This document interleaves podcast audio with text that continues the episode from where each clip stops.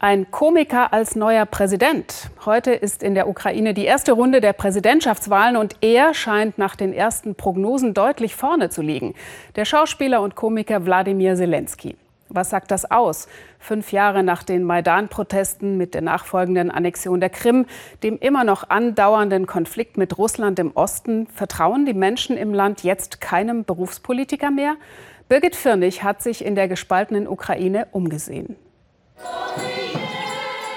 Ostriv im Westen der Ukraine.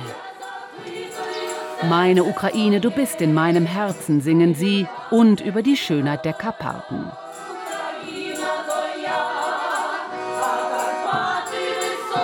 Vera ist gerade erst aus Italien zurückgekehrt, wo sie Alzheimer-Patienten pflegt. Wie viele Ukrainer arbeitet auch sie im Ausland.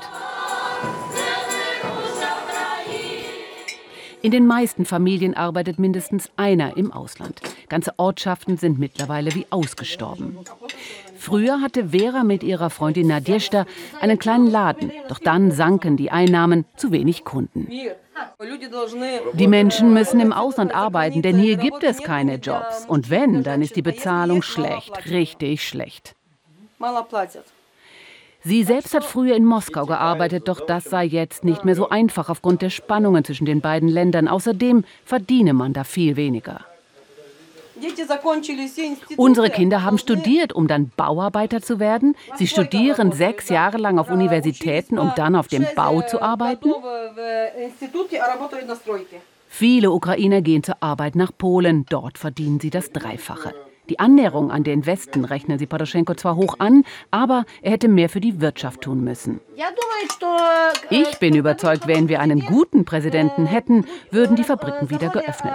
Das Wichtigste ist, dass unser neuer Präsident ans Volk denkt, damit wir Ukrainer nicht mehr ins Ausland gehen müssen, um zu arbeiten. Nach wie vor hätten die Oligarchen viel zu viel Einfluss in der ukrainischen Politik. Die Korruption wuchere weiterhin. Und so schauen sie sich ihren Traum von einer besseren Zukunft im Fernsehen an. Dort spielt Schauspieler Zelensky einen Geschichtslehrer, der ukrainischer Präsident wird und sich mit der Elite des Landes anlegt. Der Präsident sollte das Volk respektieren. Er sollte dafür sorgen, dass es unseren Kindern und Enkeln gut geht. Mittlerweile ist Zelensky der wohl aussichtsreichste Präsidentschaftskandidat. Vor allem junge Ukrainer trauen dem Schauspieler zu, den Kampf gegen die Korruption auch im wahren Leben erfolgreich zu führen.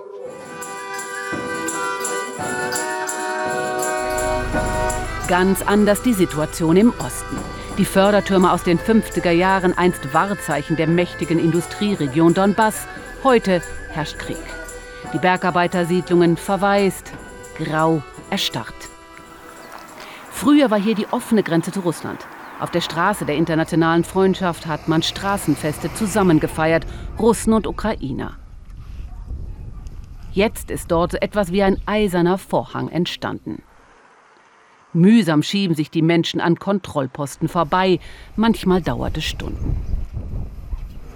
Die 58-jährige Marktfrau Alexandra hat früher auf dem Markt direkt an der Grenze gut verdient. Jetzt kann sie kaum noch davon leben. Wir werden nie wieder so einfach über die Gleise gehen können. Es war mal ein Ganzes und dann hat man es in zwei Hälften geteilt. Man hat mitten auf dem Asphalt Pfähle gebaut.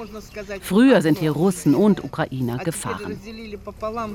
Früher hat ihr Mann in Russland gearbeitet, doch das ist jetzt viel zu kompliziert geworden, wie auch der Einkauf von Waren. Sie ist überzeugt, wie viele, dass Poroschenko nicht wiedergewählt wird. Sie hatten gehofft, dass er als Unternehmer Arbeitsplätze schaffen würde, doch im Gegenteil, die Wirtschaft ist geschwächt. Die 54-jährige Lilia ist Akkordeonspielerin auf dem Weg zur Chorprobe. Das Haus ihres Nachbarn ist gerade von einem Querschläger zerstört worden. Die Menschen sind kriegsmüde. Die Hauptsache ist natürlich Frieden. Die Menschen müssen wieder Arbeit haben. Früher gab es hier Werke und Fabriken. Die Menschen müssen wieder vernünftig verdienen, um ein würdiges Leben zu führen und damit die Kinder wieder lernen können, ohne Angst zu haben.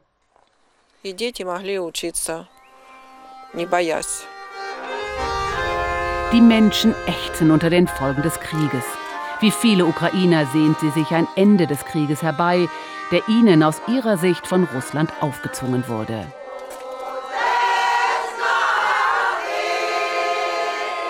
Und so singt sie mit den alten Damen aus dem Dorf ukrainische Volkslieder, wie dieses über die schönen Seen.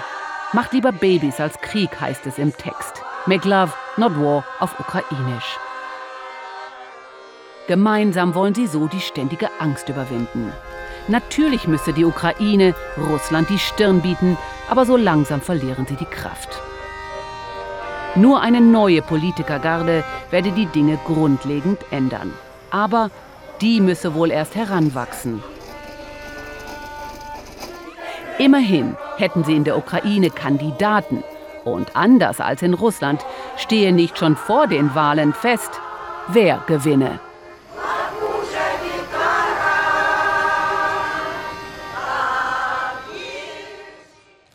Ja, und in Kiew beobachtet mein Kollege Demian von Osten die Wahl. Demian, wie ist der aktuelle Stand? Ja, seit etwa 40 Minuten gibt es Prognoseergebnisse und die sehen einen deutlichen Vorsprung für Wladimir Zelensky. Noch viel mehr, als man eigentlich nach den Umfragen vor der Wahl vermutet hatte. Er wird mit über 30 Prozent der abgegebenen Stimmen jetzt gezählt und auch der Abstand zum amtierenden Präsidenten Petro Poroschenko ist bemerkenswert, der unter 20 Prozent der Stimmen erhalten soll, wenn diese Umfragen zutreffen. Das ist doch ein deutliches und klares Ergebnis, was eben diesem Wunsch der Ukrainer nach einer Veränderung, nach neuen Gesichtern in der Politik entspricht. Ja, und in der Fernsehserie wird Wladimir Zelensky ja plötzlich vom Lehrer zum Präsidenten. Hätte er denn tatsächlich im echten Leben auch das Zeug dazu? Das ist die Frage, die sich ganz viele Ukrainer jetzt stellen. Vor allen Dingen diejenigen, die nicht für Zelensky gestimmt haben. Wir haben heute in Wahllokalen das immer wieder als Argument gehört. Er sei doch jemand, der keine Erfahrung habe in der Politik, der überhaupt nicht wisse, wie das geht. Und viele Ukrainer sorgen sich, dass er in Verhandlungen womöglich dann Zugeständnisse machen könnte, äh, die der Ukraine zum Nachteil gereichen würden. Und davor haben sehr viele Angst, vor allen Dingen diejenigen, die am Ende sich eben nicht für Zelensky entschieden haben. Wir haben in seiner Wahlkampf Wahlkampfzentrale eben auch mit Unterstützern gesprochen, diejenigen, die in dem Wahlkampfstab dabei sind und die entgegnen, er sei einfach ein Mensch, der die Menschen ähm, total motivieren könnte und er sei ein Manager, der Erfahrung hätte, Teams aufzubauen und dann müsse er sich eben die entsprechenden Berater zusammensuchen. Wie das aber wirklich geht, wenn er tatsächlich bei der Stichwahl in drei Wochen zum Präsidenten gewählt wird, das muss sich dann erst noch zeigen.